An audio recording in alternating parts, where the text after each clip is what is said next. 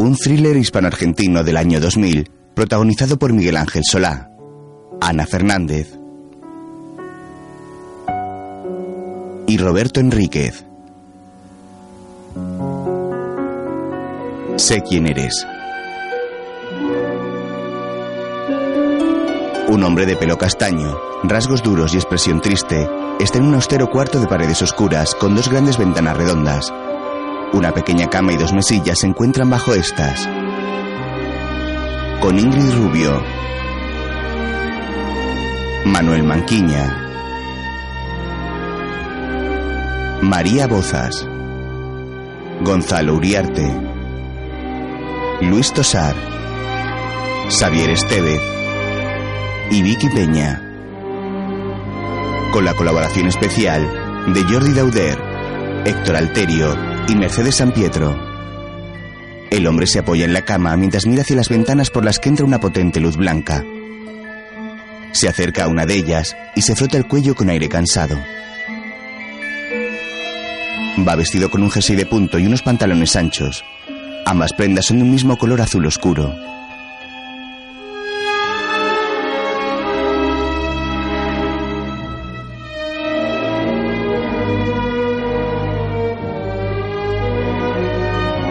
Original y guion, Inés París y Daniela Fegerman. Adaptación del guion, Patricia Ferreira y Enrique Jiménez, con la colaboración de Manuel Gutiérrez Aragón.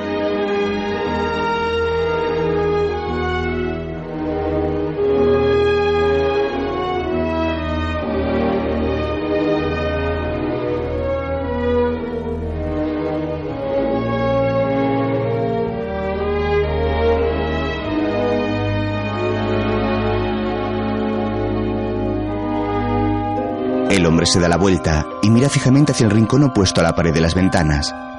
Luego pasea por la habitación. Sus ojos, de color pardo, muestran confusión.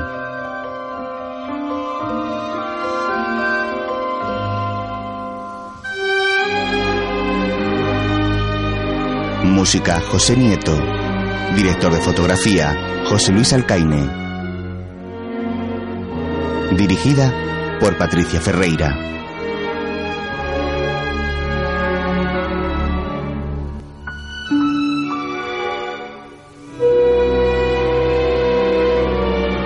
Se apoya contra la pared y se agacha hasta quedar en cuclillas. Te contaré la historia tantas veces como haga falta. Aunque ya sé que ahora solo oyes una voz y no escuchas las palabras. Pero yo volveré a empezar. Tantas veces como haga falta. Necesitamos que recuerdes. Porque tú ya no estás solo con tu historia. El hombre mira con desesperación y hastío. En otro momento, las olas de un mar embravecido chocan contra las rocas de la costa.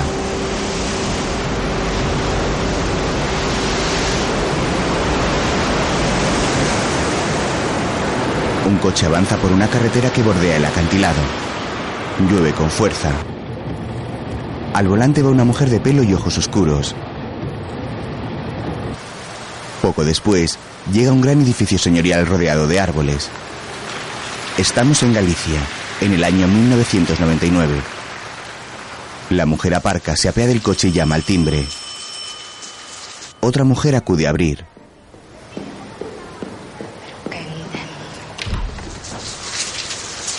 Hola. Soy Paloma Hernández, la doctora. Ah, doctora. Pase, pase, por favor. Paloma entra y la mujer cierra. Bueno, si se ha calado, pobriña. Venga, vamos a su habitación. Así se puede usted cambiar. La mujer coge la maleta de Paloma y guía a esta por un pasillo. Luego le enseño esto. Aunque no hay mucho que ver. Con la de sitios que usted conocerá. Mira, Celeste. Ya tenemos doctora. Una joven morena con evidentes problemas mentales le estrecha la mano a Paloma. Hola, Celeste. Suelta, que pareces tonta. Venga por aquí. Celeste se marcha corriendo. ¿Es ese mi despacho? La mujer asiente. Me gustaría verlo. ¿Ahora? Sí, ahora. La mujer la lleva hasta una puerta y saca las llaves para abrirla.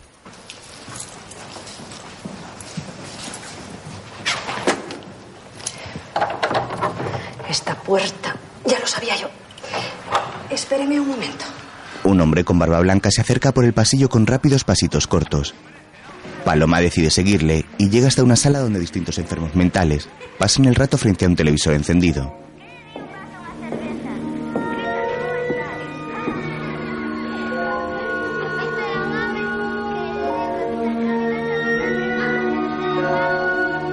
La doctora pasea su mirada por la estancia con una sonrisa compasiva. Los distintos pacientes ocupan su tiempo leyendo el periódico, jugando a juegos de mesa o perdidos en sus ensoñaciones.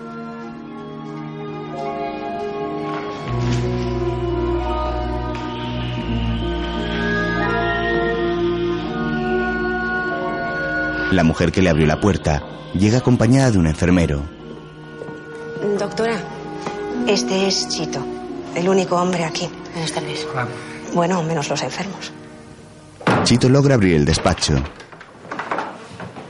Ahí está.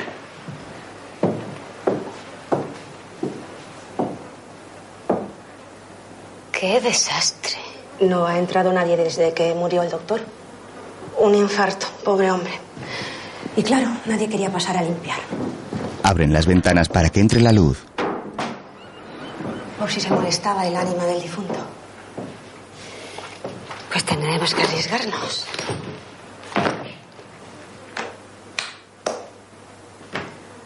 Más tarde Paloma sale a la terraza que rodea la clínica y se asoma a la barandilla. De pronto, subiendo por una escalera de mano, aparece el hombre de la habitación.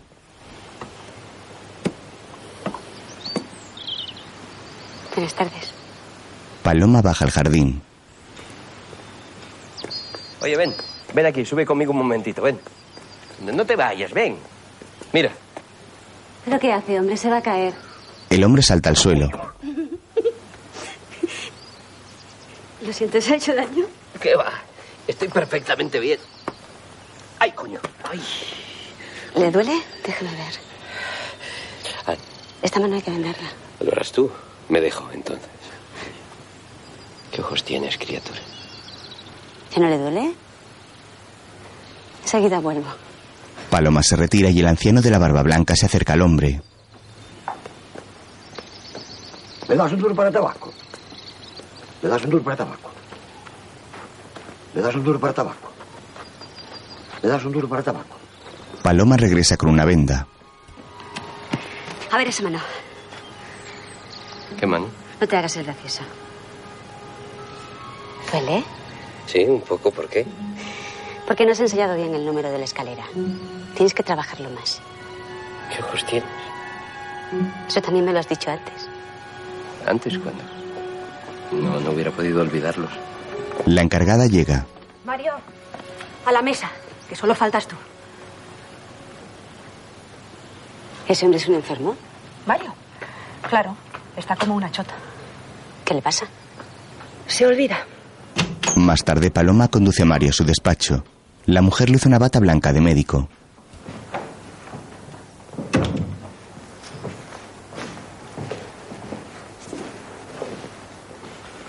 Se ha puesto fea la tarde, ¿no? A mí me gusta así, con el mar revuelto. ¿Y a ti, doctora? Vaya, parece que ya sabes quién soy. No. Pero me encanta mirarte. Si no me conoces, ¿cómo sabes que soy médico? Y llevas una bata blanca. Y en el bolsillo pone doctora Hernández. ¿Te importa que hablemos un rato? ¿De qué? ¿De ti? Le invita a sentarse en una silla frente a su escritorio. Te llamas Mario Trillo, ¿no es eso? ¿Cuándo naciste? 7 de enero de 54. Oye, ¿vas a apuntarlo todo? Paloma le ofrece el bolígrafo. Te lo regalo. ¿Para mí? Gracias. ¿Puedes cerrar la ventana? Mario se levanta. Cierra bien. O entrará agua. El hombre obedece dejando la habitación en penumbra. Oscuras. Paloma enciende la lámpara del escritorio y Mario se vuelve a sentar. ¿Me dejas el bolígrafo? ¿Qué bolígrafo? El mío, el que te di antes. En el bolsillo. Mario se mira el bolsillo de la camisa y ve el bolígrafo. ¿Qué es tuyo? ¿No te acuerdas? ¿No? Haz un esfuerzo. No. No, no sé cómo llego aquí, toma. No importa, te lo regalo. ¿Para mí? Gracias. Mario le quita el capuchón y comienza a dibujar en una libreta.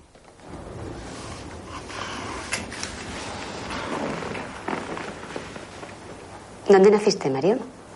En Seijo, en la ría de Pontevedra. ¿Conoces? No, creo que no. Tú eres del interior, ¿es que sí? Pero también me gusta el mar. El mar. Cuando tenía seis años, el mar se tragó a mi padre. Mi madre juntó lo poco que teníamos y nos fuimos a Sudamérica, a Paraguay, en casa de un hermano suyo. A mi madre no le gustaba aquello y la pena la mató.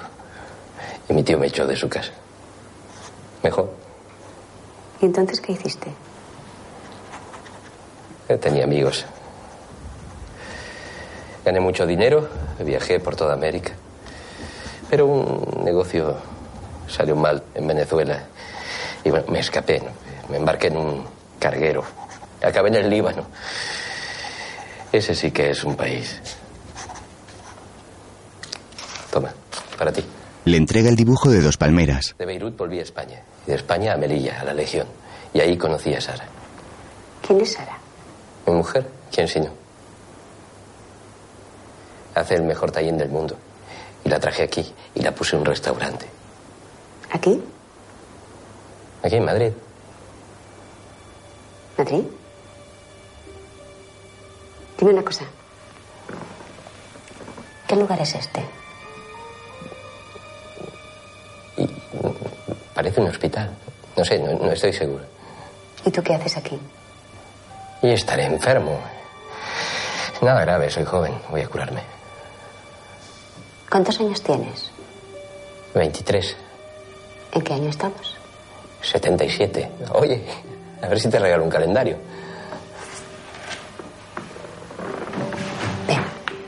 Paloma le lleva frente a un espejo.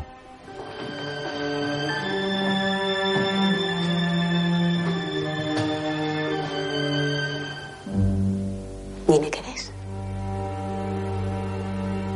A ti que eres tan guapa. ¿Pero por qué tan seria? Mírate.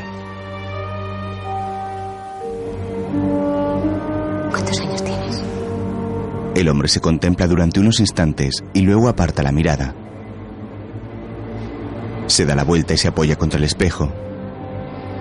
De pronto le da un cabezazo y lo rompe con la parte posterior de la cabeza. Paloma se acerca preocupada. No soy yo.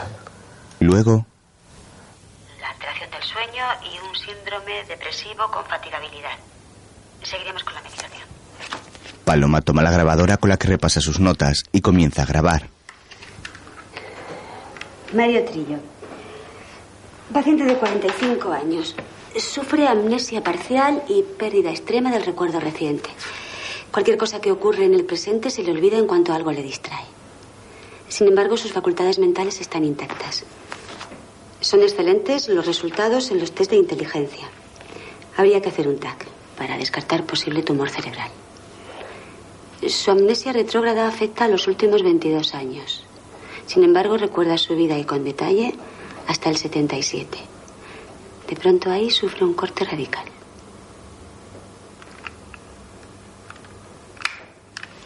Mira hacia una foto. ¿Tú qué pensarías de todo esto?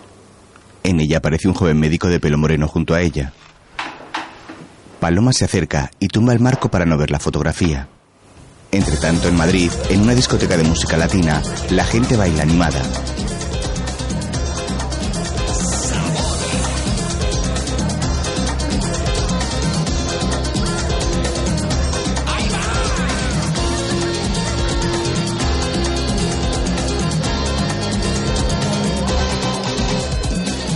Un hombre moreno y delgado de unos 45 años está sentado a una mesa observando a un joven que baila con una chica.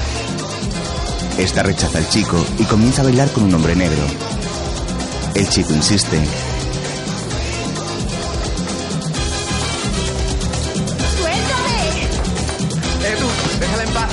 El hombre negro empuja al chico y el otro sale en su defensa. ¡Eh, negro! ¿Qué pasa? Anda, bueno, vete a casa que está borracho. El chico le rompe un vaso en la cabeza al hombre negro. ¡Voy a matar, hijo de puta! El otro le da un puñetazo en el estómago y le tira al suelo. El encargado se acerca. ¡Se vayan, fuera! ¡Uh! ¡Que me vaya! ¿Y quién me va a echar de aquí? ¿Tú? Tranquilo, tío. Venga, déjale salir. Déjalo salir. El hombre ha sacado una pistola y se burla del encargado. Otro joven saca una navaja y el hombre le dispara.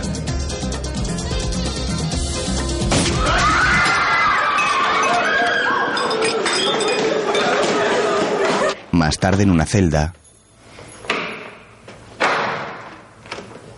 Déjenos solos cinco minutos, yo le aviso. ¡Paco! Por fin. ¿Llevas un cigarro? Dame fuego. Joder. Llevo en esta puta mierda un huevo de horas. Creí que no venías. Estoy aquí, ¿no? Sí. Bueno. Vámonos ya. Eres increíble. Estás acusado de asesinato. Te has cargado a un tío. ¿No te das cuenta? ¿Pero qué dices? Si fue en defensa propia. Te cogieron con el arma. Esta vez la has jodido. Oye, ¿a qué viene este rollo? Pero si era un puto negro de mierda. Joder, ni que me hubiera cargado al presidente. Búscate un buen abogado. Te daré un par de teléfonos. Vale, esta vez he metido la pata. Y me has echado una buena bronca con razón. Pero tú puedes arreglarlo. ¡Mejía! ¿Pero qué te pasa? Te estoy pidiendo un favor. Uno, ¿cuántos he hecho yo por vosotros? No empieces con eso. Oye, sabes bien que yo soy de fiar. No me acojono. Pero es mejor para todos que me ayudes a salir de aquí. Vamos, tranquilízate. No va a pasarte nada. Pero tienes que tener un poco de paciencia. Bien. ¿Vas a arreglarlo? Claro, hombre. Claro. de día en el psiquiátrico, Mario sale a la entrada y se sienta en las escaleras cuando Paloma llega en su coche.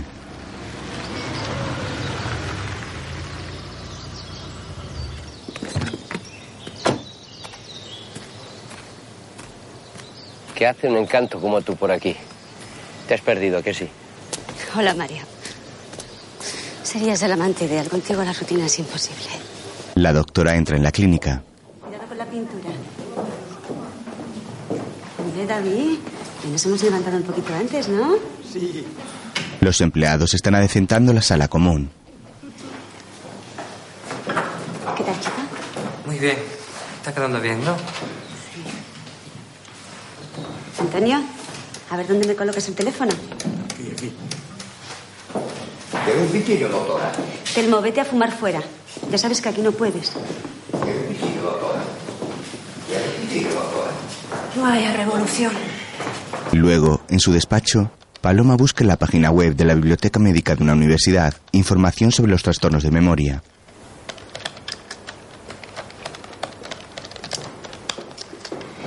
Encarnada, saca la historia de Mario, por favor. Pulsa un enlace llamado síndrome amnésico.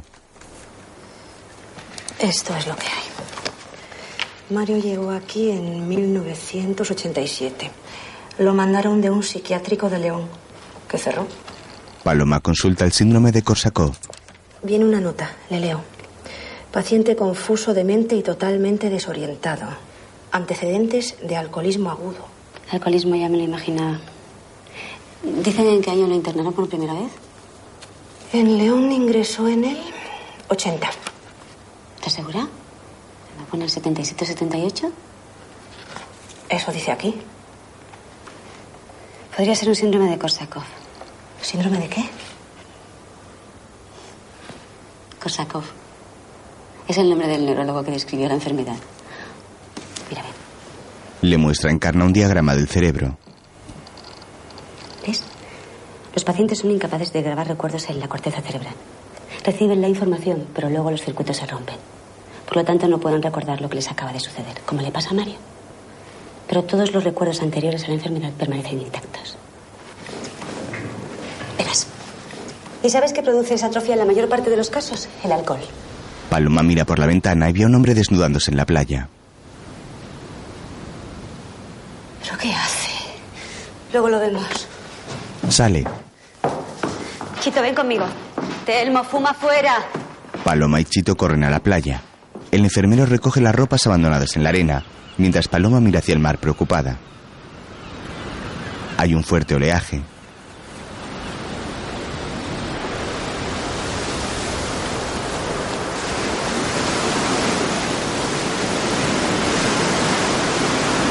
María, por Dios.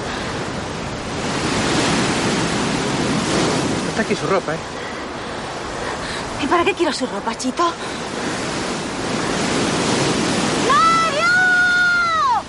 Encarna llega. ¿Dónde está? ¿Le ves? Ahí está. Mire, allí. La cabeza del hombre se ve como un puntito oscuro entre las agitadas olas. Ahí está. ¡Mario! ¡Ven! ¡Ven! ¡Mario! ¿Es que quiere ahogarse? Le gusta mucho nadar.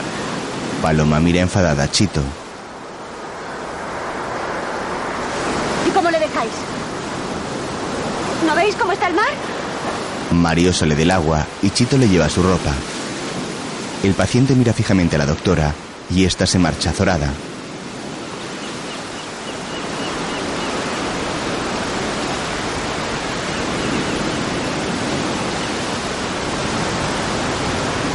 Un día vas a coger una pulmonía. Mario sonríe mirando a la doctora que se aleja. Entre tanto, en un bar de alterne, Ginés llama al camarero. Ponme otra. Un chico contempla al hombre. De aquí, la señora, lo que quiera. Ginés, no me digas que por fin te ha tocado la lotería. Algo mejor. El dinero al final se gasta. Me lo llevan las putas. Yo tengo algo que vale mucho más. Amigos. Si no fuera por ellos, ahora estaría en el talego. A lo mejor un día te lo cuento. Si sabes guardar un secreto. El chico finge chocarse con Ginés. ¿El servicio? Subiendo la escalera, caballero. Cruza una mirada con Ginés y va al baño. Al poco el hombre entra tras él y se coloca en el urinario de al lado mirándole con descaro. Ginés va a cogerle el pene, pero el chico le agarra la mano. De pronto otro hombre aparece por detrás y degüella a Ginés con una navaja. Tiempo después, Paloma lee una noticia en el periódico. Se desconoce la identidad del hombre degollado en el bar de Alterne. Celeste deja caer una bandeja con tazas. Pero ti toleaches, mira o que fixeches. Non sei para que che deis o que me axudes contra No pasa nada, no pasa nada. No, tranquila, bonita, no llores, guapa. No, no. Por eso vas a llorar ni por todas las tazas del mundo. Anda, voy a lavarte la cara. Celeste se marcha y Encarna recoge el estropicio. Vamos a ver, Encarna. Que sea la última vez que le hablas así. No podemos tratar a los pacientes como si fueran personas normales. Necesitan mucho cuidado y mucho respeto. Todos ellos. Paloma regresa a su mesa y Mario, que llega en ese momento, se queda mirándola. Se sienta con ella y se acerca.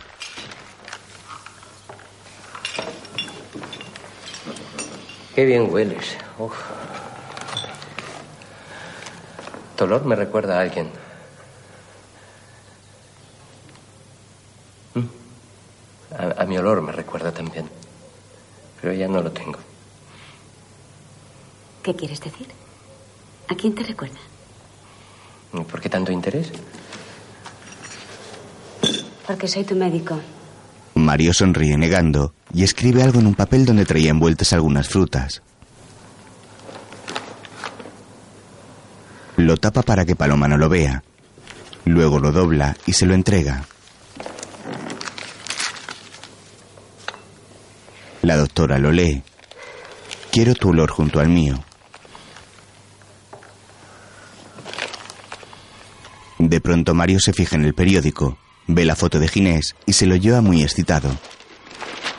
Sube corriendo por las escaleras hasta llegar al teléfono.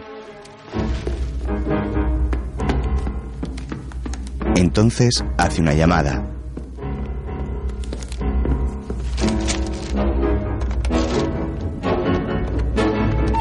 Mientras, en el jardín de una casa, una niña vestida de comunión se hace unas fotos.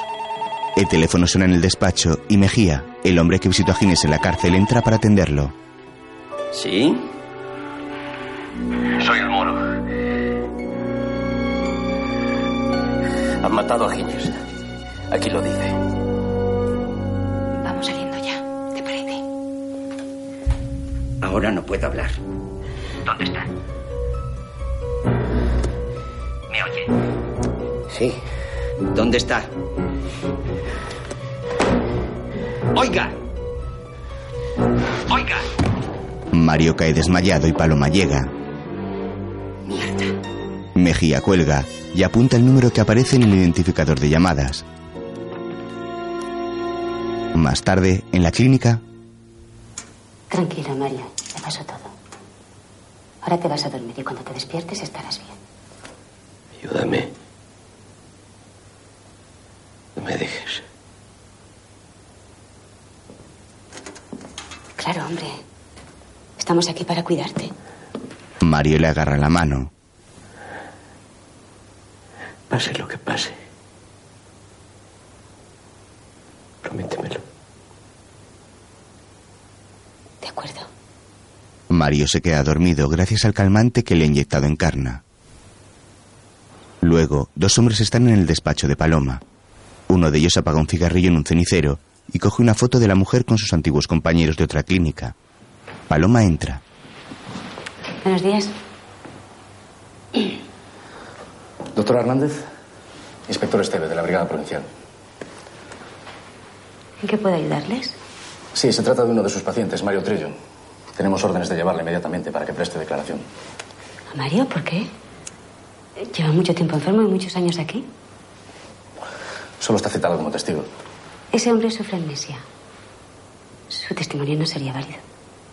Estevez apaga otro cigarrillo que se acaba de encender. Tienen unas extrañas boquillas de plástico.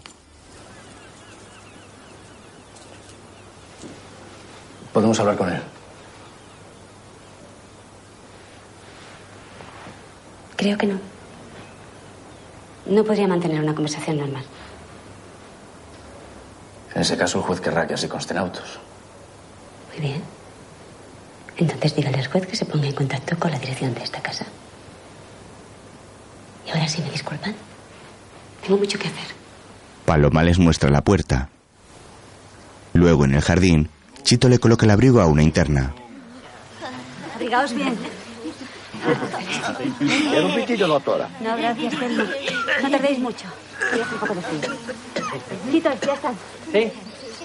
Venga, vámonos. Se llevan a los pacientes de excursión.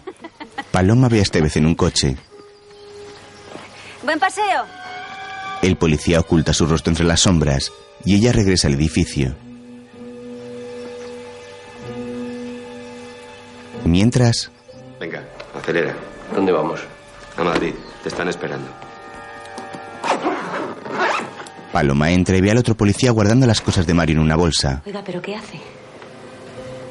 Creí que había quedado claro. Se viene conmigo. Este hombre está perfectamente. No. Mario, tú no te vas a ninguna parte. Este hombre no se mueve de aquí. No se ponga nerviosa. ¿Y usted deje la bolsa? Le digo que no se ponga nerviosa. Agarra a Paloma del cuello y Mario le derriba sobre la cama. El policía saca su pistola y los dos forcejean. Mario le golpea la cabeza contra la pared y le tira por el balcón.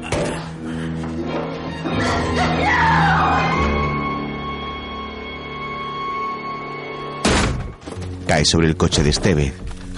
Mario, con la pistola, agarra a Paloma. Vamos. Coge su bolsa y comienzan a bajar las escaleras. ¿En el coche? Sí. ¿Llaves?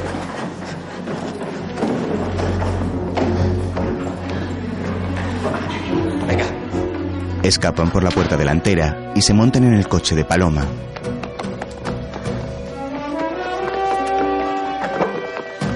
Rápido. Ella obedece asustada. Coño, arranca. Paloma da marcha atrás y Estevez llega.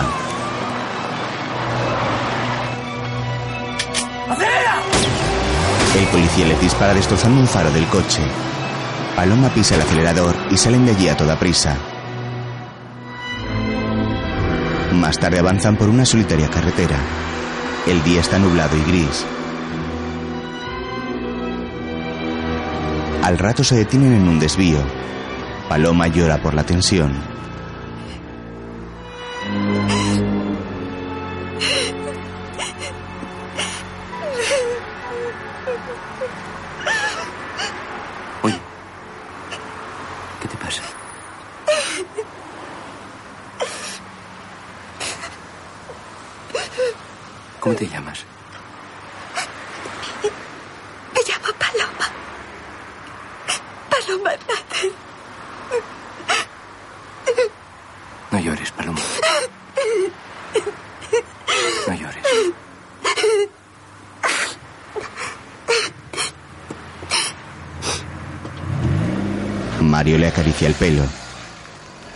Ella deja de llorar y sigue en su camino en dirección a Madrid. Luego, Con el doctor Cava, por favor. Jaime, soy Paloma. No, no, estoy en la carretera, voy para Madrid. Oye, necesito, necesito verte, tienes que hacerme un favor. Es un paciente mío. No, no, ahora no, pero quiero que le veas. Ya te lo explicaré. poco después llegan a Madrid y se dirigen a la clínica en la que trabajaba antes Paloma. Entran en la recepción. Doctora Hernández, vaya, cuánto tiempo sin verla. Hola, Isabel. Avisa al doctor Cava, por favor, es urgente. Sí, claro. Mario se fija en un niño que llega en una camilla con la cabeza vendada. Se acerca y le coge en brazos. Hola, José. ¿qué hace? Deje. Por favor, deje, por favor. Es paciente mío. Tranquila, señora. Mario, deja al niño. Déjalo. Mario obedece confundido. Bien. Llévatelo, José. Vamos. El paramédico se lleva la camilla con el pequeño. ¿Qué es esto? ¿Por qué estoy aquí? Estamos en un hospital, Mario. ¿Lo ves? No pasa nada. ¿Ves? Un médico alto y moreno llega y les observa. Míralo. Luego, en un despacho, Pasa. el médico es el que aparecía en la foto con ella. Siéntate.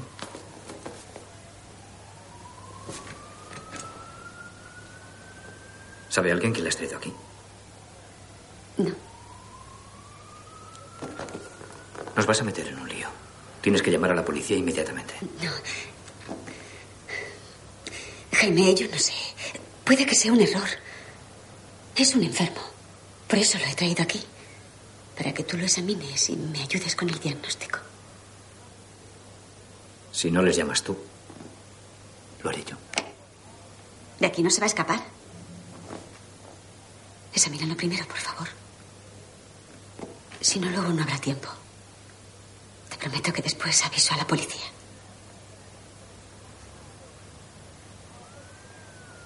¿Está bien? Jaime sonríe y va hacia la puerta.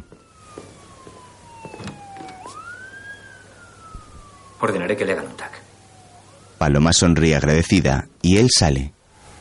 Luego, en la clínica de Galicia suena el teléfono. Celeste descuelga el auricular y se lo ofrece a Encarna.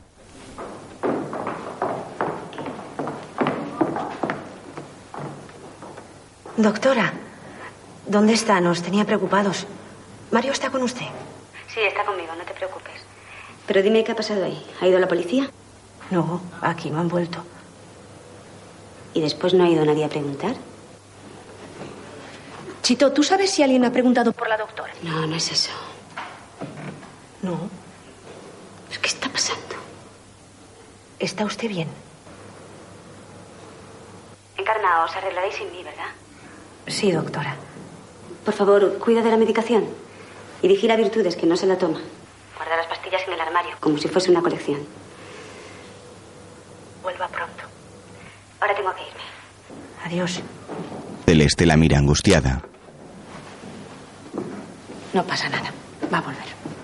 Entre tanto, Paloma rebusca en el cajón del escritorio de Jaime y coge las llaves del armario de los medicamentos.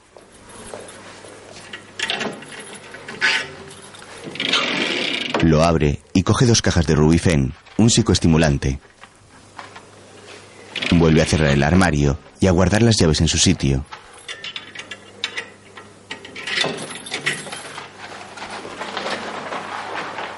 Jaime entra.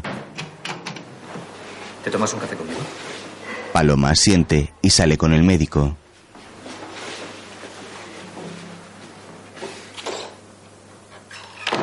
Luego, ver los resultados del TAC y examinarle con más calma. Pero por lo que cuentas, yo también diría que se trata de un Kosakov. Pero no es tan simple. El corte en sus recuerdos sucede en una fecha muy concreta, el 77. En cambio, el alcoholismo que le provoca la enfermedad no aparece según su historial hasta el 80. No hay ningún motivo para que haya olvidado esos tres años. Eso no es tan raro. En un síndrome de Korsakoff hay todo tipo de alteraciones de la memoria. Y no puede haber un choque emocional en el origen de todo. Piénsalo. Quizás en esa fecha le ocurrió algo que se niega a recordar. Empezó a beber y terminó desarrollando el síndrome. ¿Qué quieres que te diga, Paloma? Tú eres psiquiatra y yo neurólogo. Para mí este hombre tiene una lesión cerebral y de eso no se puede recuperar. A ti te basta con poner una etiqueta. Pero yo estoy hablando de las causas. Todo tiene un motivo y esta enfermedad también. A mí solo me interesan los motivos de la gente que me importa. Como tú. Todavía no entiendo por qué dejaste la clínica para aceptar ese absurdo trabajo en Galicia. Ya ves. Quería montármelo por mi cuenta por primera vez. Ya veo. Por eso, en cuanto has tenido el primer problema, has venido a buscarme. No has podido evitar decirlo, ¿verdad? Jaime la mira fijamente y se marcha. Se detiene un segundo.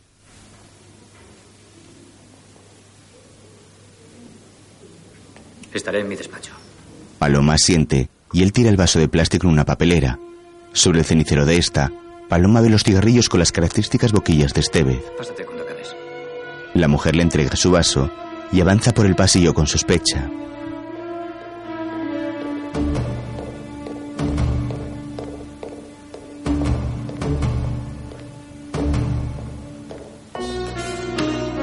Entonces ve salir al policía de una sala. Los dos se quedan mirándose durante unos instantes. Entonces, Esteve desaparece por un pasillo. Paloma le sigue a toda prisa. El policía se dirige a la salida de la clínica. Vuelve la cabeza un momento y ve que la mujer va tras él. Sale por la puerta y Jaime detiene a Paloma. Ese hombre se escapa. ¿Quién se escapa? ¿No ves que todo esto es muy raro? Ese hombre, ¿cómo va a ser policía? Basta ya. Aquí lo único raro es lo que tú estás haciendo.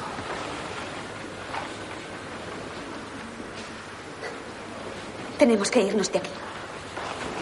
Vas a cometer un error. No hay ningún problema, doctor.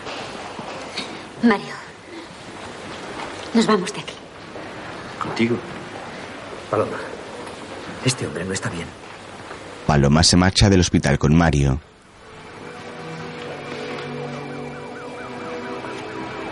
Estás haciendo una tontería. Jaime, decepcionado, se aleja por el pasillo. Más tarde, Mario y Paloma vuelven a viajar en el coche, esta vez camino de Segovia. Poco después, en una granja, un hombre da de comer a varias vacas en un establo. Una joven veterinaria atiende a uno de los animales.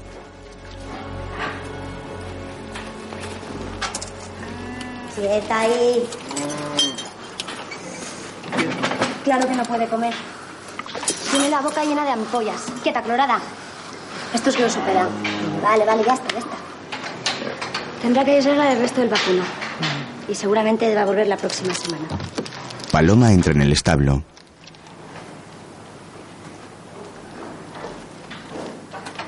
¿Paloma? La joven corre a abrazarla.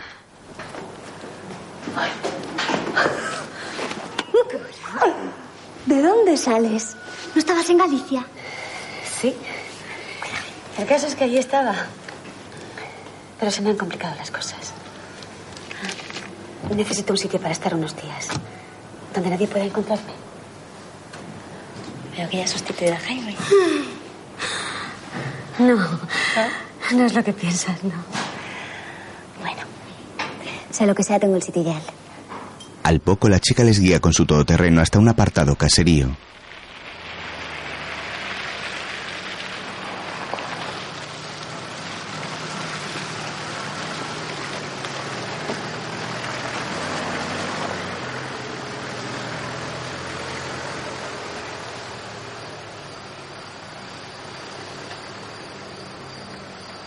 Más tarde, mientras Mario duerme, Algún día me vendré a vivir aquí. Todavía no hay luz, pero está la chimenea y una vieja lámpara, que era de mi abuelo. Muy romántico. Tonta. Tranquila, Paloma. Aquí nadie os va a encontrar. No sé por qué le buscan. Pero no es a él. No es el enfermo recluido en un psiquiátrico. Sino al hombre que fue hace tiempo. Debió ser un tío interesante. Mm. Interesante. De que le pasó algo que prefirió borrar de su memoria. ¿Y tú puedes hacerle recordar eso que ha olvidado? No dejo de darle vueltas. Verás, hace unos años, en unas prácticas, trabajé con niños hiperkinéticos. Son niños demasiado activos, incapaces de centrarse en algo. Y les dábamos una medicación que les ayudaba a fijar la atención. El metilfenidato. ¿El qué? Es una anfetamina. ¿Anfetamina? Pues se va a poner como una moto. No, tiene lo que llamamos un efecto paradójico. En vez de excitarles, consigue que estos niños se tranquilicen y fijen la atención. No se sabe por qué funciona así, pero así es. Y yo creo que puede servir con Mario. Pues, ¿dónde está la duda? Paloma posa su mirada en la pistola que Mario le quitó al compañero de Estevez. Que tengo poco tiempo. Y tendría que probar con dosis muy altas para que el efecto fuera rápido. ¿Y cómo te crees que ha avanzado la medicina? Pues porque ha habido médicos que se arriesgaron. Les dieron a sus pacientes tratamientos nuevos y consiguieron cosas cojonudas. Ahora no me acuerdo de ningún caso, pero seguro que hay, ¿no? Eres idiota. ¿Y si no le das un tripi? A la mañana siguiente, Paloma coge varias pastillas y un vaso de agua y se los lleva a Mario.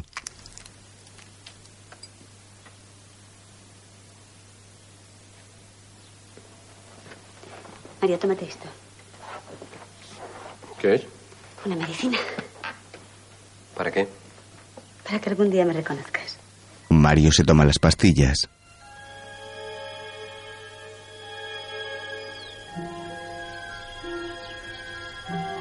Más tarde, el hombre entra en el salón con algunos leños para la chimenea.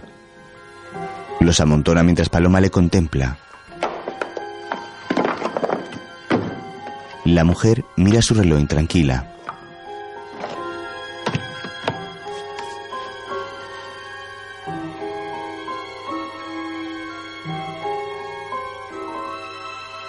Después, la doctora pasea por el bosque que rodea la casa cuando ve llegar el todoterreno de la joven. Mientras, dentro de la casa, Mario dibuja el retrato de una mujer con un carboncillo.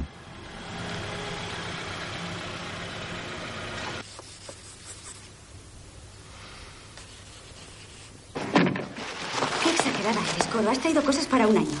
Pues todavía quedan cosas en el coche.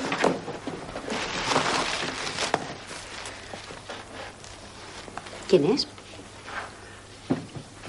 Sara. ¿Te gusta? Se apaga el fuego.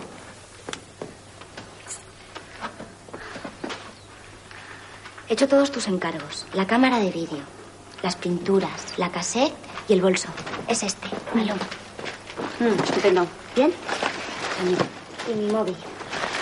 ¿Así nos podemos llamar? Al teléfono no que te hace falta, Coro. Que no, mujer, que tengo el busca. Mario busca algo en el sofá. Tengo que irme. He de asistir al parto de una yegua. Volveré mañana. Adiós, Mario. ¿Qué buscas? Hice un dibujo de Sara y no lo encuentro.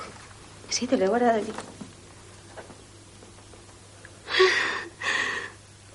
¿Te acuerdas? Es increíble. Eres fantástico. Fíjate, Coro, funciona. Coro le devuelve el dibujo a Mario. ¿Dónde está Sara? En el restaurante, ¿dónde si no? En Madrid. Claro, en el rastro. en Madrid. Más tarde, Coro se ha marchado y Mario ha hecho varios dibujos. Uno de ellos completamente negro llama la atención de Paloma.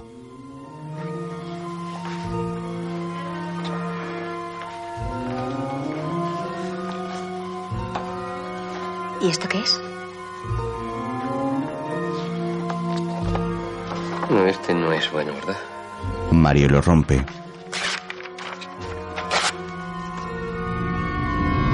Después sigue haciendo dibujo tras dibujo. Todos tienen un fondo oscuro y algunas formas se vislumbran bajo los borrones negros del carboncillo. Paloma enciende la cámara y comienza a grabar la sesión.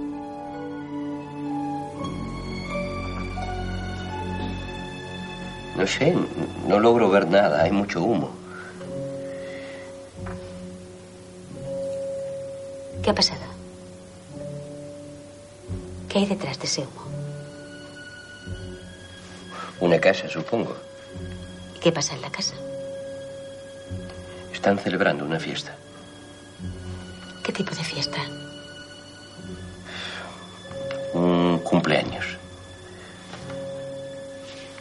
De quién es el cumpleaños? No sé. Paloma observa el dibujo de una tarta con velas. Mario,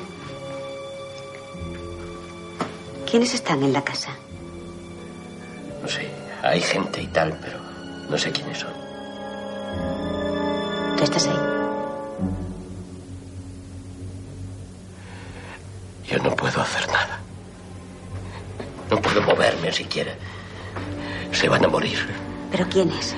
¿Quiénes van a morir? Todos. Todos. Todos vamos a morir. Y los niños también. Mario, no tengas miedo. Yo voy contigo. Vamos a ver qué pasa dentro de esa casa. Vamos a entrar. No, no, no, no, no, no puedes. No. Va a estallar. La agarra y la cubre con su cuerpo. Mario. Mario, Mario, Mario. Mario. No pasa nada. Mírame. Mírame. Estás aquí, estás aquí y no pasa nada. Tranquilo.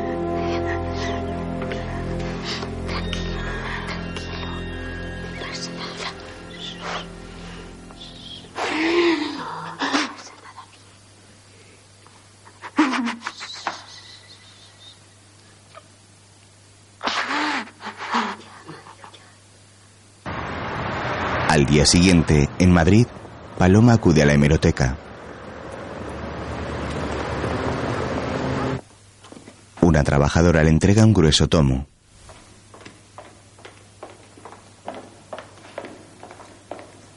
Aquí está. El índice del año 1977. Las noticias están ordenadas por secciones. Gracias. De nada. Paloma toma asiento en una mesa para consultar el libro.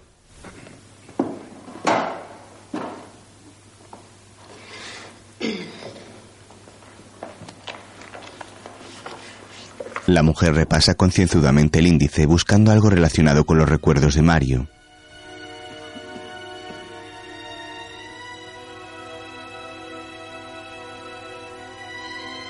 Más tarde, la mujer de la hemeroteca se acerca a ella. ¿Encuentras lo que buscas? Estoy buscando un accidente donde murieron unos niños. Sé que fue en una explosión, pero ya no tengo más datos. ¿Y has mirado en orden público? Pues no. Inténtalo ahí. Paloma hace caso a la mujer y sigue revisando el libro.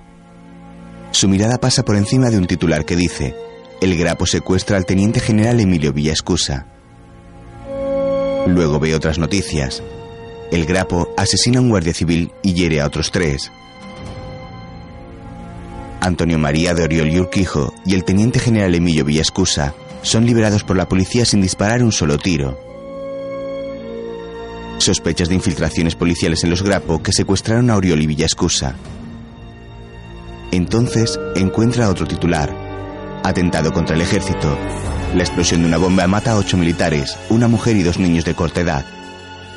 Más tarde Paloma consulta la noticia en un ordenador. El atentado del club militar.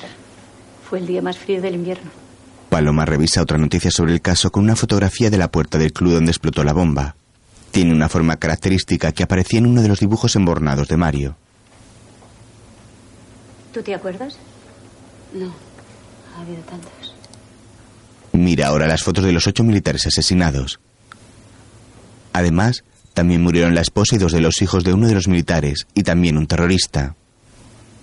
Paloma contempla ahora las fotografías de la mujer y los hijos del comandante Hortaola. Unos niños muertos en 1977, figúrate. Ya lo hemos olvidado. Sobre la foto de un atractivo militar moreno aparece el siguiente titular. Diez años después, el huérfano de la familia Hortaola Galvez sigue la carrera militar como su padre. Sí se acordará. Paloma se queda pensativa. Luego visita al joven Álvaro Hortaola en una sala de juntas de un edificio militar. Pase.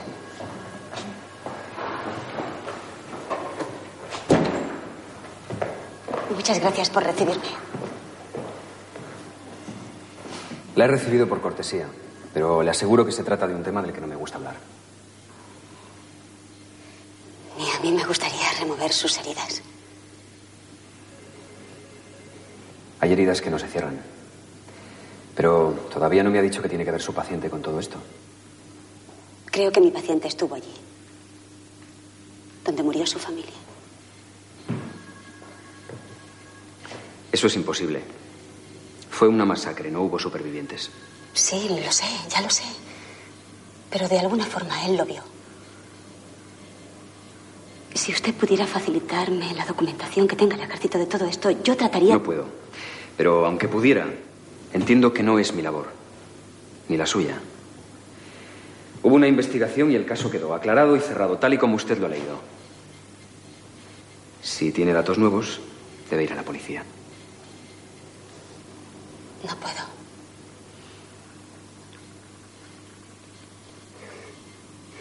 No tengo tiempo de hacer las cosas de otra manera. Mire, no sé lo que le pasa o le ha pasado a su paciente, pero creo que de todo esto no tiene usted ni idea. Y seguiré sin tener ni idea si usted no me ayuda. Perdóneme, pero todo esto me parece absurdo. Respeto su trabajo, pero sobre este caso se ha escrito mucho en la prensa. Probablemente su paciente lo leyó y está inventando.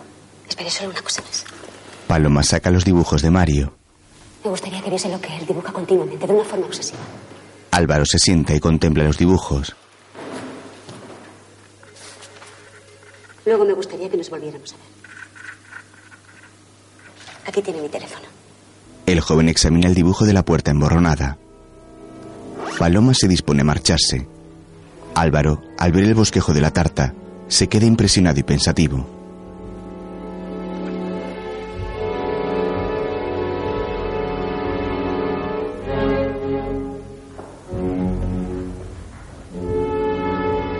Cierra los ojos lleno de dolor e intenta serenarse. Paloma sale. Más tarde la mujer avanza por una estrecha calle muy transitada.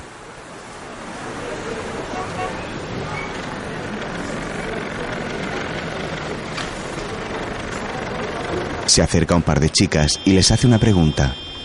Ellas se encogen de hombros y Paloma sigue su camino.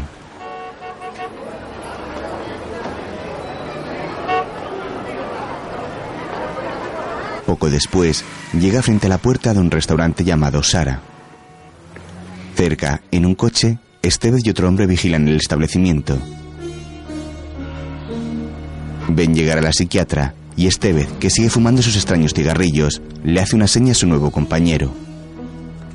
Paloma entra en el restaurante y avanza por el local a oscuras.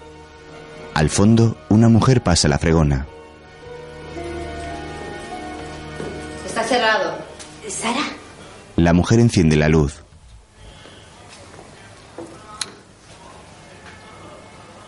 Venía a hablarle de Mario. Mario Trillo, usted es su mujer, ¿verdad? Eso fue hace mucho tiempo. Poco después, Sara le sirve un té y unos pasteles marroquíes.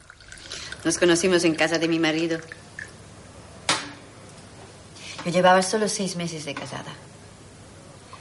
Y Mario había dejado la legión y estaba buscando trabajo. Poco después nos fugamos a España. No me dio mucho tiempo a pensarlo. Él nunca pensaba lo que hacía. Solo lo hacía. Se acuerda mucho de ti. No, no creo. ¿Cómo está? No muy bien. Voy a necesitar tu ayuda. Haces igual que Mario. Él siempre se comía primero los piñones. Sara, cuéntame. ¿Cómo era su vida cuando volvisteis a España? Eso es difícil de saber. Mario era de esas personas que cuando le preguntas ¿a dónde vas? Él te dice a la calle. Y yo no preguntaba más. ¿Qué le pasó en 1977? ¿Tuvo un accidente, un atentado? Mira, doctora. Porque supongo que eres de verdad una doctora. Yo no sé nada de Mario fuera de lo que pasaba entre estas paredes.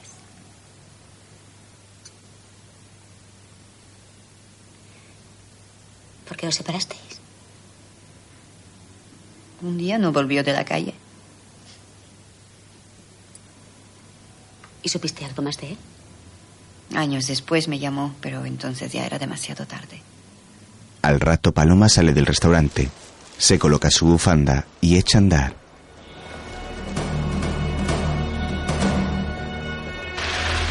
Más tarde la mujer regresa al caserío en su coche por un camino embarrado. A varios metros, Estevez la sigue en su vehículo.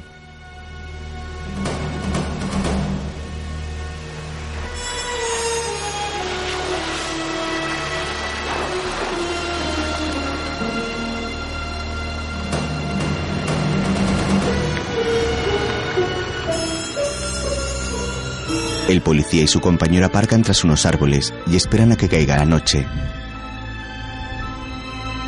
Poco después, empieza a llover con fuerza. Coro sale de la casa y corre hacia su todoterreno. Estevez y el otro aguardan en su coche. El policía se enciende un cigarrillo mientras la joven arranca y se marcha del lugar.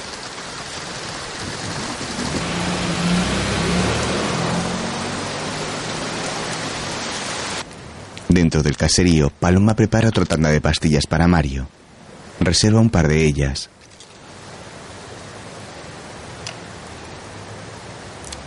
Siete. Con siete es bastante. Esteve se acerca a la puerta, caminando lentamente con las manos en los bolsillos de su gabardina. A través de una ventana, espía a Paloma y Mario, que están en medio de otra sesión grabada.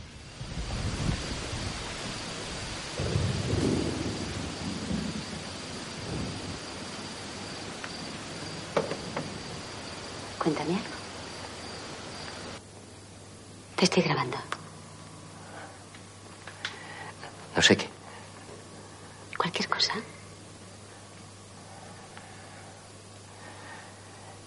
Apareció primero en el reino inanimado. Después vino al mundo de las plantas. Luego penetró en la existencia irracional de los animales y no recordaba nada de su vida vegetal, pero se sentía atraído por las flores, igual que los niños que buscan el pecho sin saber por qué. Otra vez el sabio creador le levantó de su animalidad hasta la conciencia humana. Y ahí se hizo inteligente, astuto, listo, como lo es ahora.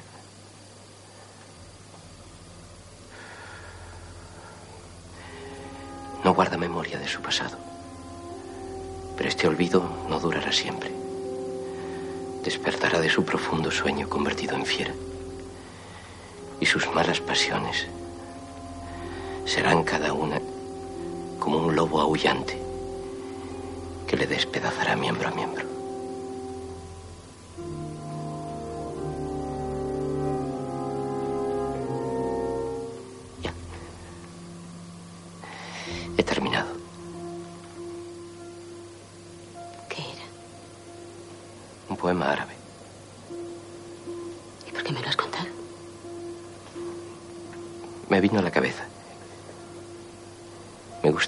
En todo lo que he sido.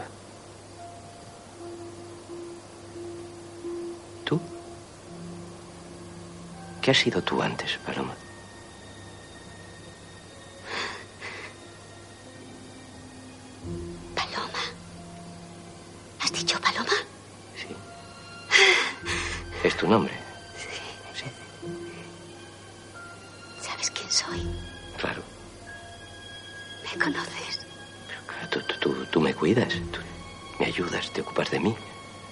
Paloma se levanta afectada.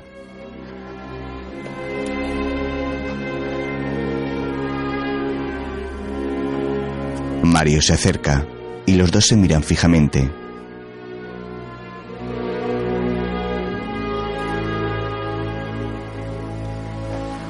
Se abrazan.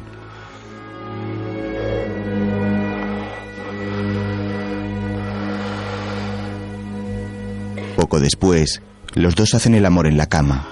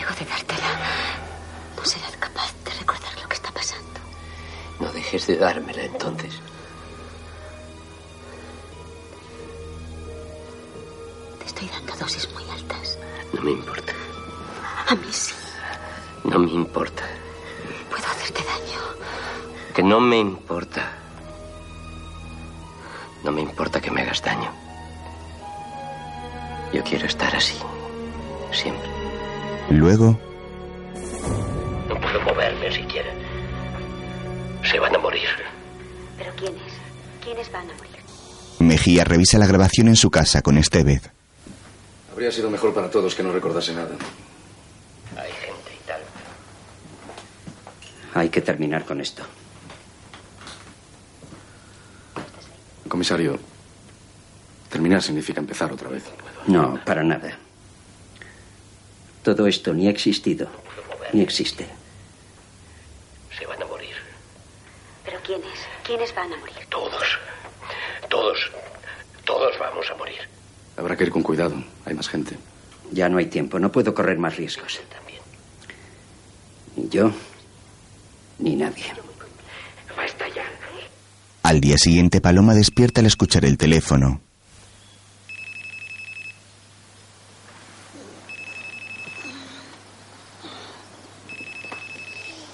Se despereza y contesta. Sí. Sí, soy yo. Sí. ¿A qué hora? Estupendo. Señor Ortaola, gracias por llamar. Paloma se levanta y sale de la cama desnuda. Mario entra y se sorprende al verla.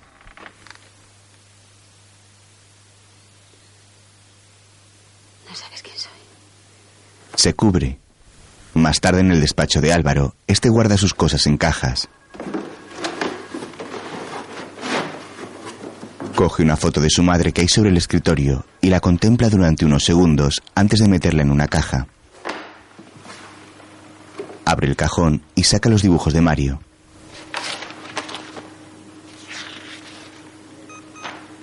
La alarma de su reloj suena y el joven militar guarda los dibujos en su maletín. Luego coge este y su gorra y pasea la mirada una última vez por el despacho antes de marcharse.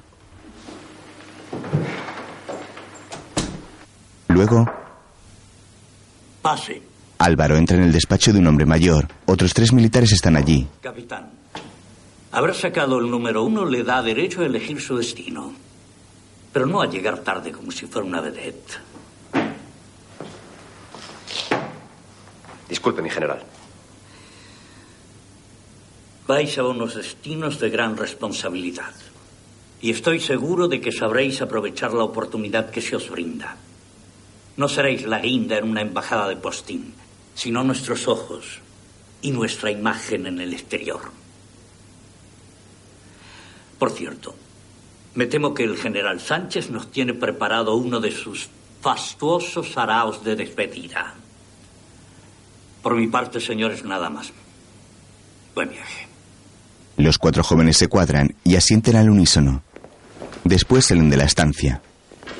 Más tarde en una cocina profesional, un general prepara un guiso. Las almejas, un hervor. Ese es el secreto. Solo un hervor. Apaga.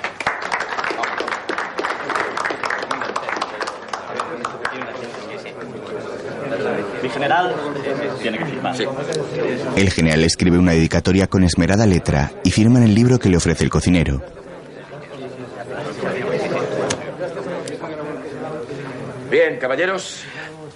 Y ahora, a comerlas. Vamos.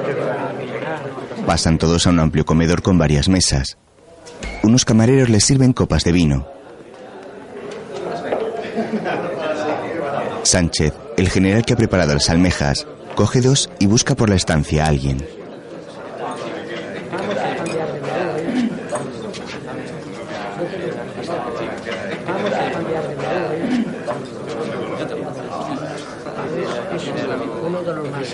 Sale al pasillo y ve a Hortaola charlando con otros compañeros.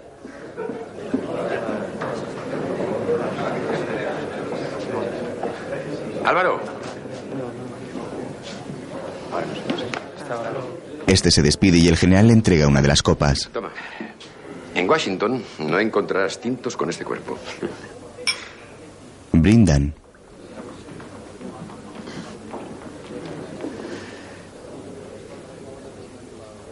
Te voy a echar de menos. Nos ha costado llegar hasta aquí. Sobre todo a ti. Quiero que sepas que me siento orgulloso de ti. Como lo hubiera estado tu padre. Te escribiré, como siempre. Miguel, ¿por qué hemos hablado tan poco de él? El dolor no ayuda a vivir el presente. ¿Sabes? Todavía me acuerdo de la primera noche que pasé interno en el colegio. Al menos no me faltaban tus cartas. Pero bueno, Alvarito, ¿qué te pasa? La moral que te enseñaron en la academia no es para bodas y bautizos, sino para los tiempos difíciles. Tengo que hablar contigo antes de irme. Claro, claro. Cuando quieras. Pero ahora, arriba ese ánimo. Hoy tenemos muchas cosas que festejar. El otro general se acerca. Venga, Sánchez, vamos. Los hombres están hambrientos. Enhorabuena. Es lo que todos esperábamos de ti. Gracias, mi general. ¿Se lo has contado? No. En un par de meses el general Sánchez me sustituye. Él va a recibir tus informes. Ascender o morir. Ese es nuestro destino. Vamos. Entre tanto, en el caserío, Coro ríe al hablar con Paloma. Realmente lo has intentado todo, ¿eh? Pero todo. La verdad que el chico, pues está bien. Oye, acordate un poco, ¿vale? Paloma, no te enfades, es una broma. Te has acostado con él. ¿Y qué pasa? Pues no eres perfecta, aunque siempre lo hayas creído. Yo no creo eso. Sí, tú siempre has creído eso. Y mira tú por dónde, un pirao encantador, pero pirao, te viene a recordar que no lo eres. Y ahora ya no tienes el hombro de Jaime para llorar. Pues no siempre me quedará tu hombro. Pero no hay tiempo para llantos. Y tú no has venido aquí solo de ligue. Paloma mira a Mario que pasea por las inmediaciones de la casa. Paloma, lo estás haciendo muy bien. Tienes que seguir. Mario vuelve a tener memoria. Tú eres su memoria. ¿Y qué memoria?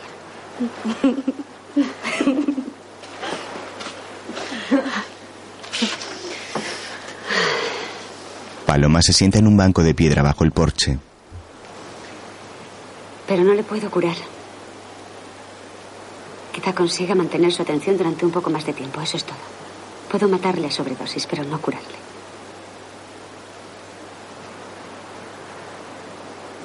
Me has llamado porque tienes una cita, ¿verdad? Pues venga, andando. Y es mejor que cojas mi coche. Más tarde, en la ciudad, Paloma y Álvaro se reúnen en una cafetería. Hola. Mm. Hola.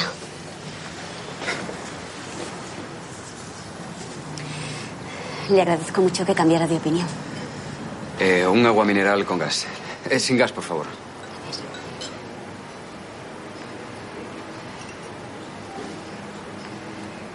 Quiero que me lleve a ver a ese hombre. ¿Cómo sé que no ha avisado a la policía?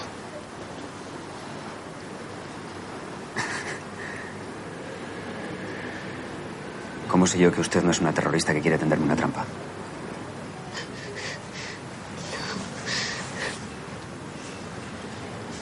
Pongamos las cosas claras. Usted quiere averiguar por qué buscan a ese hombre. Yo quiero saber todo lo que haya que saber sobre la muerte de mi familia. Lléveme con él. Consiga que hable conmigo y yo le ayudaré a que no le pase nada. El camarero regresa con la botella de agua, la sirve y se retira.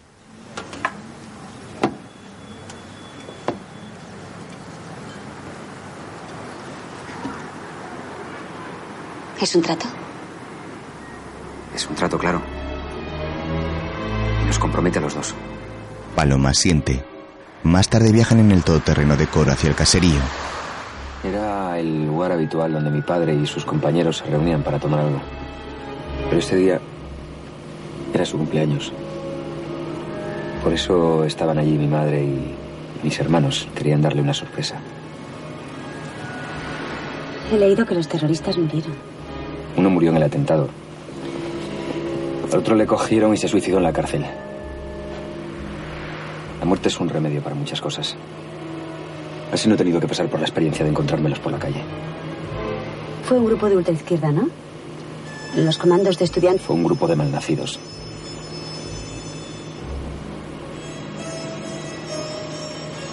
Ya falta poco.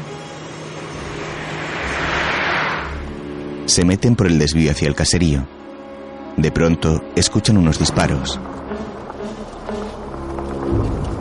Vamos rápido. Aparcan frente al caserío que está envuelto en llamas. Paloma corre hacia la casa mientras Álvaro ve un coche que huye del lugar.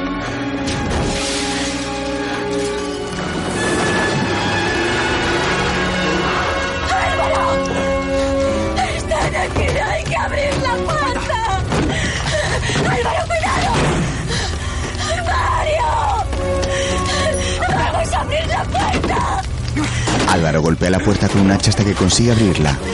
Mario sale tambaleándose tosiendo por el humo. Entre los dos cargan con él y se alejan del fuego. Las llamas alcanzan el coche de Paloma que está bajo el porche y explota.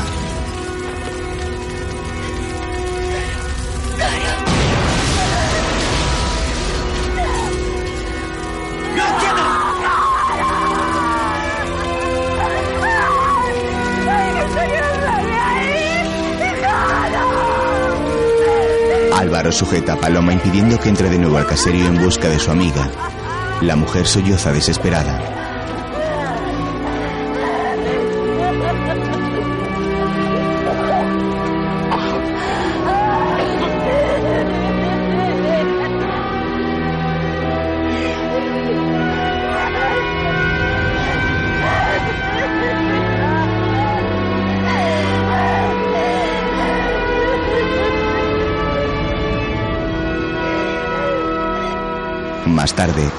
De la ciudad, Paloma deja algo de ropa sobre una silla y va hacia la cama donde está tumbado Mario fingiendo dormir.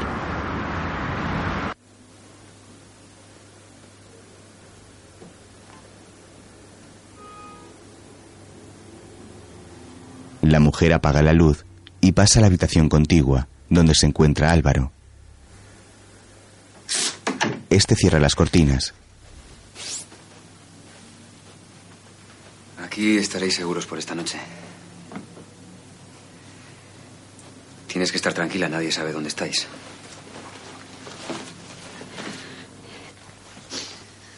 También yo pensé que allí nadie nos encontraría. Y ahora Coro está muerta. Empieza a buscar algo en su bolso, pero lo suelta afectada.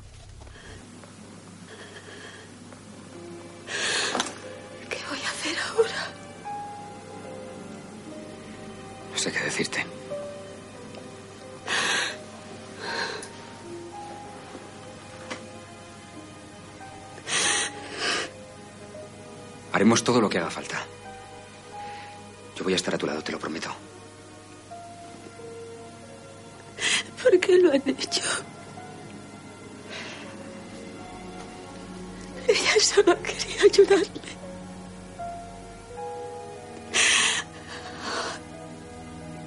Entre sollozos, Paloma se deja resbalar hasta quedar sentada en el suelo.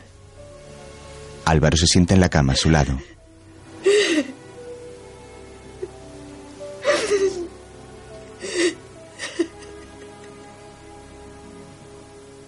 Más tarde, en casa de Álvaro, su mujer embarazada sirve dos copas de whisky.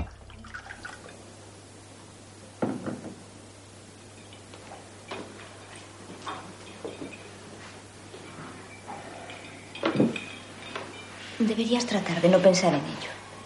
Necesito pensar en ello. Todos se preocuparon tanto por mí. Casi no me permitieron ni sufrir, pero me dejaron sin recuerdos. ¿Qué son esos dibujos? Observa el dibujo de la tarta mientras Álvaro rememora a su madre horneando el pastel. Ahora no te levantes de la cama. Te vas a poner peor. Le damos a tu padre un beso de tu parte y volvemos enseguida. En el presente Álvaro rompe a llorar. Su mujer no sabe cómo consolarle y él golpea la mesa con el puño.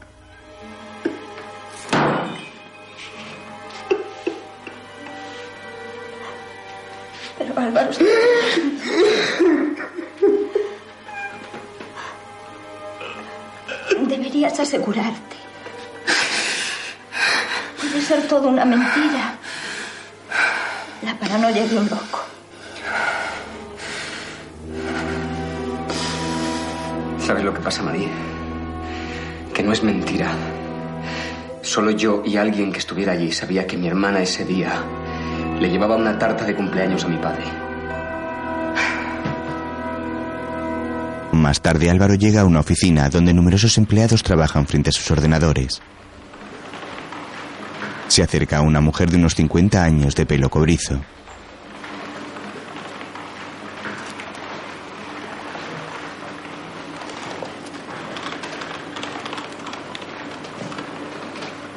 Marisa.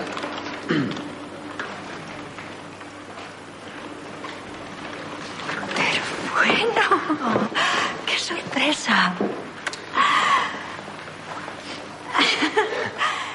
Es increíble, cada día te pareces más a tu padre. Eh, Marisa. Quería pedirte un favor. Me gustaría ver la documentación de mi padre, sus papeles, no sé, lo que se haya guardado. Se lo llevaron todo, Álvaro. Sí, pero después de la investigación ese material debe volver al archivo, ¿no? Aquí solo se guarda el informe oficial.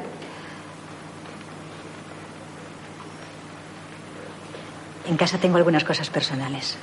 ¿Por qué no pasas esta tarde a tomar café? Necesito que sea ahora. ¿Ahora? Sí, ahora. Poco después los dos llegan a casa de Marisa. Pasa.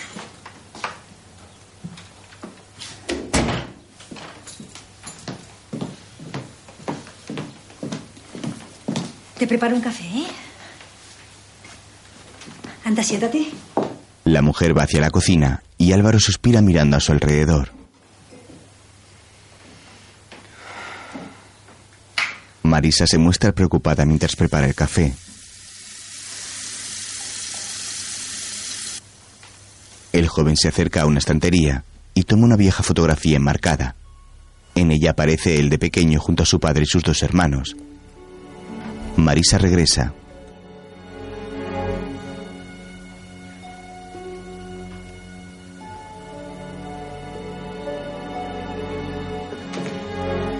Foto la hicimos allí en el jardín.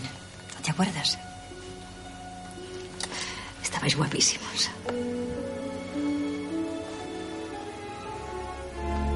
Tu padre fue el mejor jefe que tuve nunca.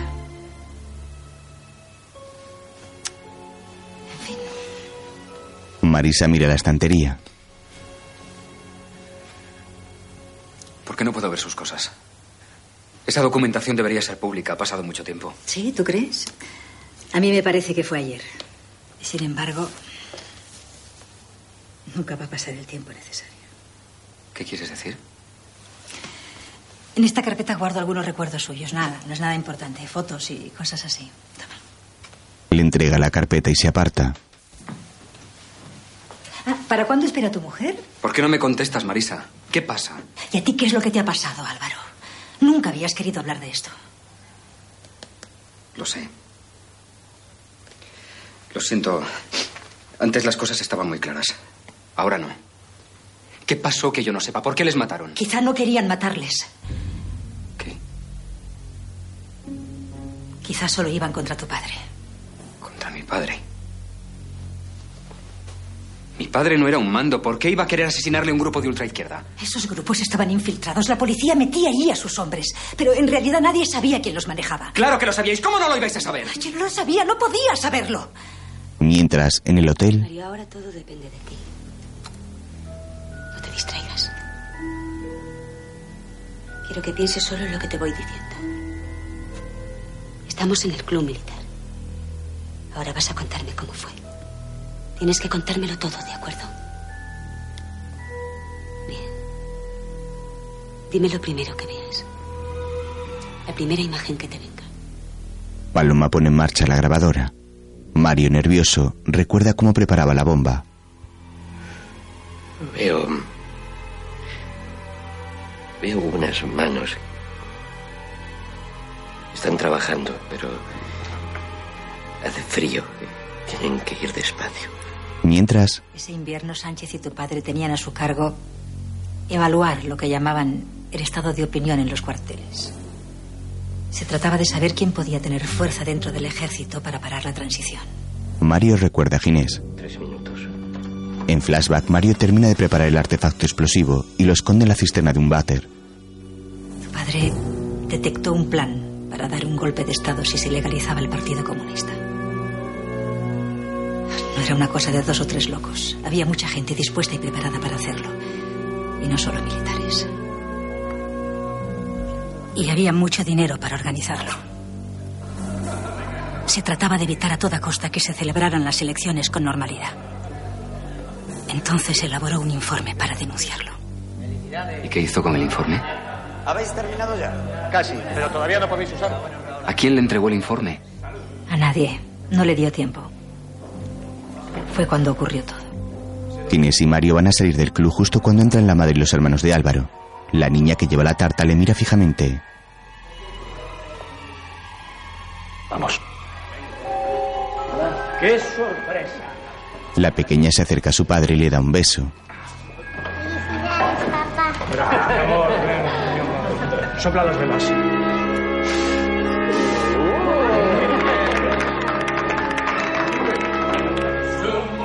Venga, hay que salir.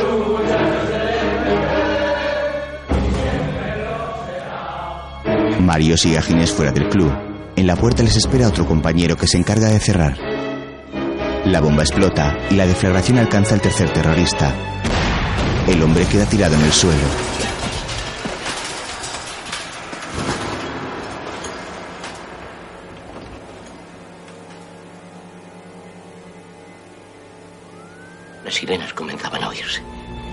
El chaval, el otro ahí muerto. Inés con la pierna deshecha.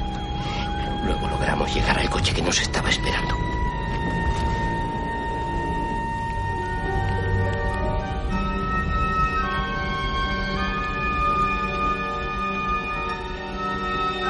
Y cuando volví a mirar, ya no estaba. ¿Cómo pudo morir en un segundo? Mario. No es verdad. Que sí. Que es verdad que sí. Y no era la primera vez. A Ginés y a mí nos habían ordenado infiltrarnos en un grupo de izquierdistas, un chavales radicales, querían cambiar el mundo. Joder, ¿por qué lo hiciste? No sé, por dinero. Era un trabajo, cumplíamos órdenes. No te acerques a mí. ¿Me tienes miedo?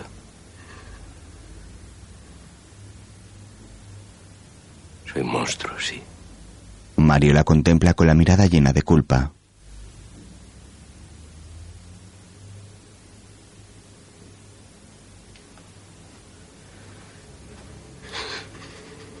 Se da la vuelta y sale de la habitación. Paloma, incapaz de aguantar la tensión, rompe a llorar.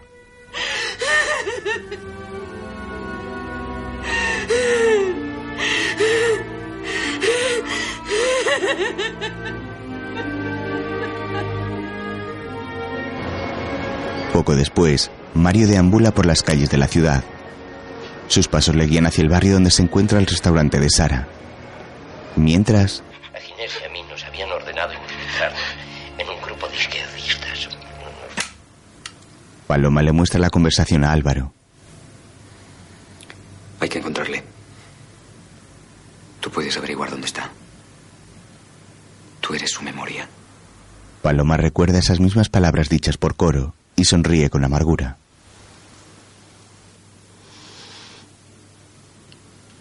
Solo sé de un sitio donde puede estar. Al rato llegan al restaurante de Sara.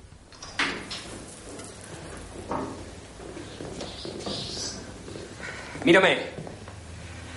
¡Álvaro! ¡Tú los mataste, cabrón! Mi madre no tenía 40 años. Mi hermana dormía con una muñeca, hijo de puta. ¡Eres tú! ¿Y tú quién eres tú? No eres nadie. Se presentó de repente, después de 20 años, como si no hubiera pasado el tiempo. Yo no sabía qué hacer. Está bien. Nos lo vamos a llevar de aquí. Ayúdanos y terminaremos antes. Y yo no sé nada. Ya se lo dije a ella. Un día le llamaron y ya no volvió. Luego me trajeron dinero de su parte y pusieron todo a mi nombre. Todo legal. Ahora tengo una familia. Señala a un muchacho sentado a una mesa. Paloma se acerca a su paciente. Mario.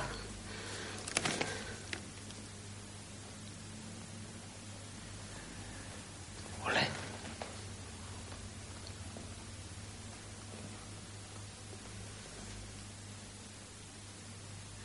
¿Recuerdas lo que pasó? ¿Recuerdas los niños que murieron en el atentado? Eran sus hermanos. Ellos. Su padre. Su madre. Todos murieron allí. Tú les mataste. Te ordenaron poner una bomba. ¿Te acuerdas? ¿Te acuerdas de quién daba las órdenes? ¿Por qué quieres que me acuerde?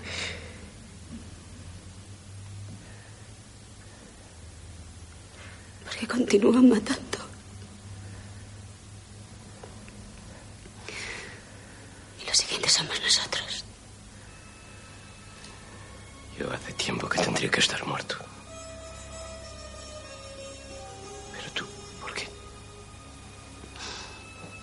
Piensan que lo sé todo. Mario, solo tú puedes ayudarme. Dime cómo puedo ayudarte. Paloma le da el resto de pastillas de Rubifen. Luego, Inés y yo estuvimos casi un año infiltrados en ese grupo. Yo enseñaba fabricación de material y manejo de armas. ¿Y cómo conseguís las armas? Eh, son nuestros jefes. Ellos se ocupaban de todo. Dinero, armas, documentos, teníamos todo. ¿Quiénes eran los jefes? No lo sé. Nombres, no lo sé. No figuraban en clave. Eh, Tenían que protegerse, imagínate. Policías, gente importante. Yo también quería protegerme. Mario se levanta y va hacia una pared. Abre una pequeña portezuela y mete el brazo dentro del falso muro. Saca unos documentos envueltos en plástico. Toma. Si nos encuentran, tú sabrás qué hacer con esto. Paloma examina el paquete. Hay varias fotos y papeles. ¿Qué son? ¿Órdenes? ¿Lugares? Sí, creo que sí. Mario se muestra afectado por los medicamentos. Las dos mujeres corren a atenderle mientras Álvaro sigue mirando los documentos y arruga uno de los papeles en su mano con rabia. Más tarde en el despacho de Sánchez, Sí, sé que es difícil de creer. Pero estoy seguro de que no solo se trataba de un grupo de ultraizquierda manejado por la policía. Tuvo que haber más gente. Y los tenemos en casa.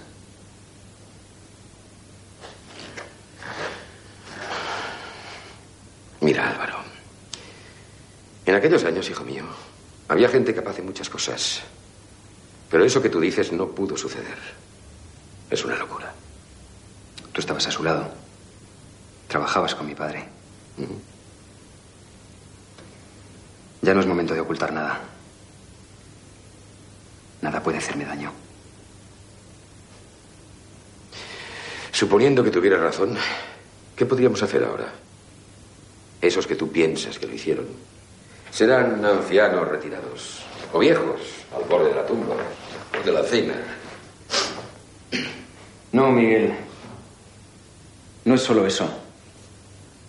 Es gente con poder para matar. Van a hacer todo lo posible para eliminar a ese testigo. Tú sabes perfectamente que no se trata de gente acabada. Capitán, no se precipite. Estudiaremos hasta el último detalle. Pero con seriedad, con pruebas. Y con discreción absoluta. Ahora lo más importante es proteger al testigo. Hay que llevarle a una de nuestras casas donde pueda estar vigilado.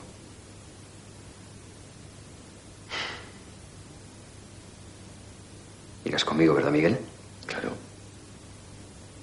Llegarás hasta el final. Yo siempre llego hasta el final. Por la noche, un coche entra en el garaje de una lujosa residencia.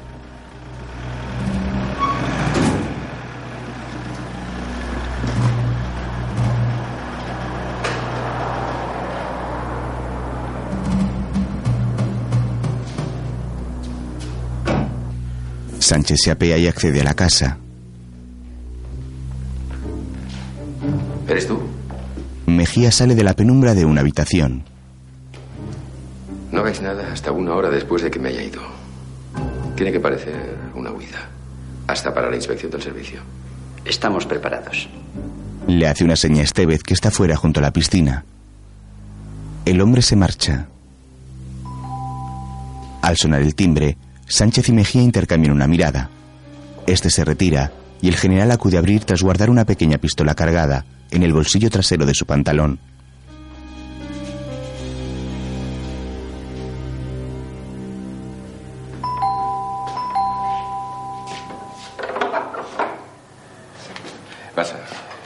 Álvaro entra acompañado del general Salgado, el superior de Sánchez. Este le mira extrañado y cierra la puerta. Los recién llegados se vuelven hacia él.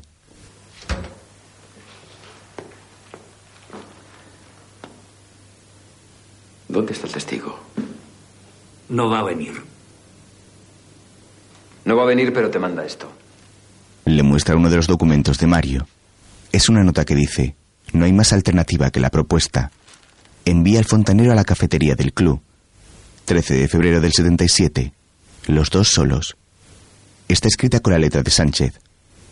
Álvaro y Salgado le miran con frialdad. Si no me hubieses escrito tantas cartas, quizá no habría reconocido tu letra. ¿Qué juego es este? Fue así como diste la orden de matar a mi padre. Yo no di ninguna orden. Yo solo las acumulo. Eres un maldito hipócrita. Hice lo que tenía que hacer. Lo que tenías que hacer era tu amigo. No. Era más que un amigo. Era mi hermano, mi camarada. Y era un traidor. ¿Por qué mierda tuviste que meter las narices en esto? Mira que he intentado protegerte. ¿Cómo has podido? ¿Y qué crees que has conseguido con todo esto, además de torturarte, Alvarito? ¡Óyate, cabrón! ¡Te mataría aquí mismo! ¿Pero qué es lo que quieres, Sánchez? Que el chico te ahorre el trabajo. Los años te han vuelto más cobarde. ¿Pero qué dices? Yo entonces estaba en mi puesto. Defendía la bandera y una idea que juré. ¿Dónde estabas tú? ¿Qué arriesgaste? Tú comías en los dos pesebres. Esto nos hará mucho daño a todos. Nadie te perdonará que no hayas sabido cumplir con tu deber. ¿Quién puede dudar de mi honor de soldado? No actué por mi cuenta. Tú lo sabes. Esto es lo que dirás, ¿no? Que no eres tú, sino el ejército el que debe ser juzgado.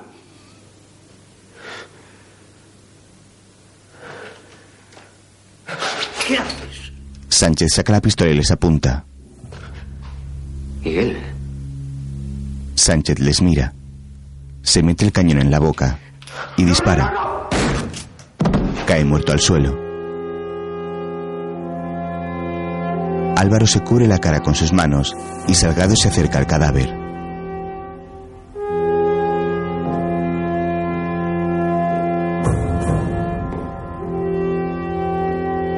Recupera la nota de Mario.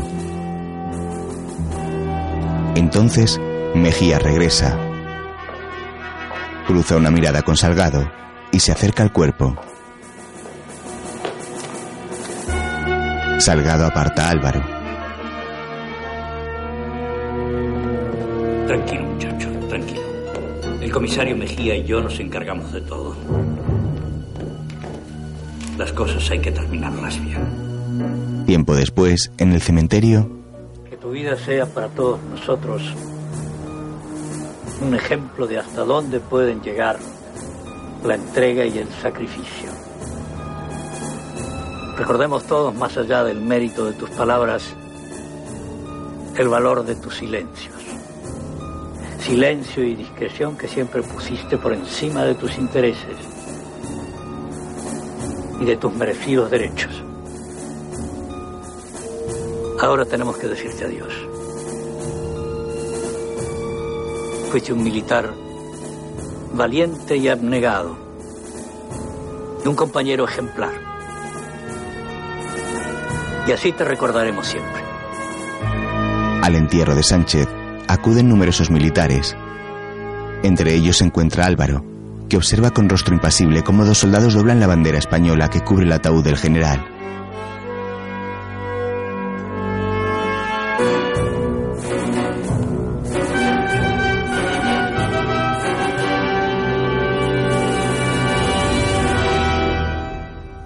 Después pasea por el cementerio con lágrimas en los ojos.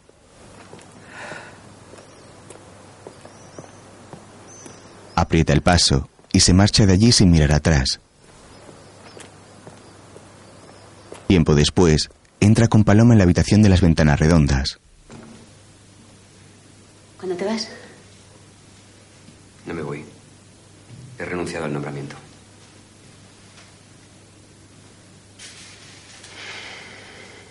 ¿Y tú? Yo también me quedo.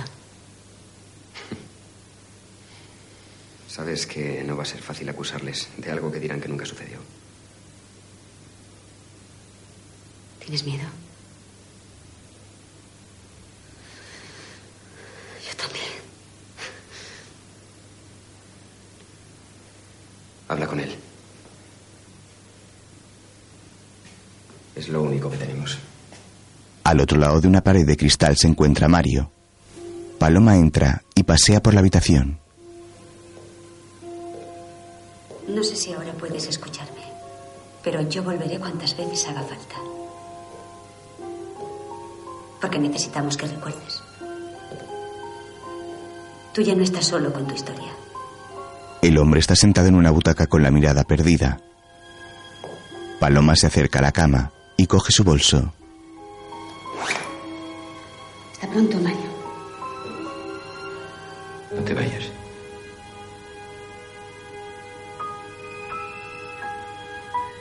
Sé quién eres. Paloma sonríe ilusionada.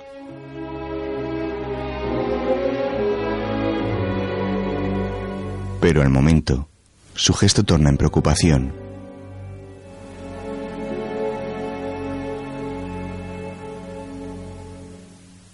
Sobre un fondo negro aparecen los títulos de crédito.